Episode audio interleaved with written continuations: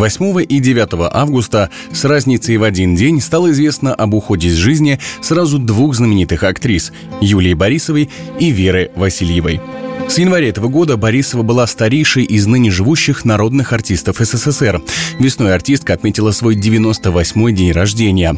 Юлия Борисова родилась в 1925 году в Москве, а с 1947 и до самой смерти являлась артисткой Государственного академического театра имени Вахтангова. На протяжении десятилетий являлась ведущей актрисой театра и преимущественно играла главные роли. В кино снималась мало, но запомнилась всем по роли Настасии Филипповны в «Идиоте» и Елены Кольцовой Кольцовой в фильме «Посол Советского Союза». Критики называли эти роли эталонными. С января этого года Борисова являлась старейшей из живущих народных артистов СССР. Артистка была замужем за директором-распорядителем театра Вахтангова. Ее окружали сын, две внучки и пятеро правнуков. А как же вы узнали, что я – это я? Где вы видели меня прежде? И позвольте вас спросить, почему вы давеча остолбенели на месте? Что во мне такого остолбеняющего? Кажется, Макиавелли сказал, что искусство дипломатии очень похоже на искусство вышивания.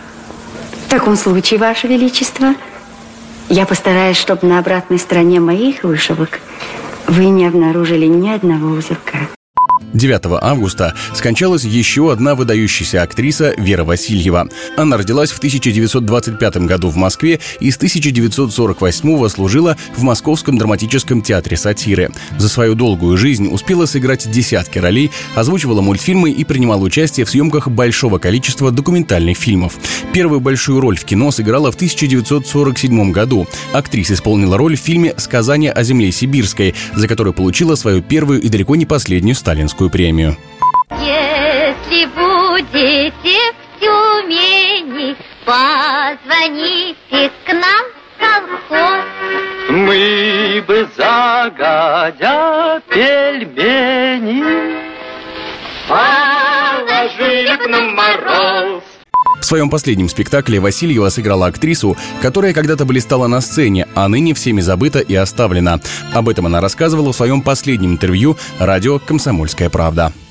Это по голливудскому фильму «Бульвар Сансет». Она бывшая кинозвезда, всеми забытая. Тема очень для актрисы понятная. Мы всегда безумно страдаем, когда нас забывают, когда мы не нужны. И особенно горько это бывает именно тем, у которых что-то было блистательное в жизни. Она такая, как будто бы я хочу оплакать всех моих, ну, как бы сказать, э, товарок по несчастью в те годы, когда мы никому не нужны.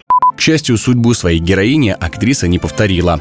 Васильева была замужем, однако детей так и не завела. После смерти Юлии Борисовой один день также являлась самой возрастной народной артисткой Советского Союза.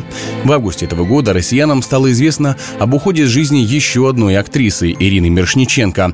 Артистке был 81 год. В первый день этого месяца людей шокировала новость о смерти Александра Колкера. Автор таких советских шлягеров, как «Стоят девчонки» и «Качает-качает», скончался на 91-м году жизни.